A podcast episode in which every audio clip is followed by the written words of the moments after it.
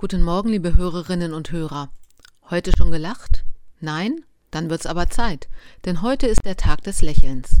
Schauen Sie schnell auf Ihr Handy. Vermutlich haben Sie schon eine oder mehrere Nachrichten mit einem Smiley erhalten. Ohne Smileys geht's ja fast gar nicht mehr. Obwohl gar nicht immer alle lachen. Es gibt auch Smileys, die Ärger oder Staunen oder Trauer ausdrücken. Und welche mit Maske oder Kussmund oder oder oder. Je nachdem, in welcher Stimmung ich mich befinde, kann ich diese durch den passenden Smiley ausdrücken. Und manchmal ersetzt ein Smiley eine ganze Text- oder Sprachnachricht. Früher musste man schon miteinander reden oder einen Brief schreiben, um seine Gefühle auszudrücken.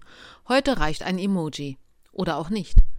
Wenn ich jemandem ein lächelndes Gesicht schicke, weiß der Empfänger noch lange nicht, was mir ein Lächeln ins Gesicht gezaubert hat. Oder wenn ich einen traurigen Smiley erhalte, weiß ich noch lange nicht, was der Absenderin eine Träne entlockt hat. Ein Smiley sorgt also für weitere Kommunikation. Das finde ich gut. Er weckt Interesse, fordert Rücksprache und Anteilnahme. Ich persönlich füge meinen Nachrichten am liebsten einen Smiley mit Kussmund oder mit Heiligenschein bei.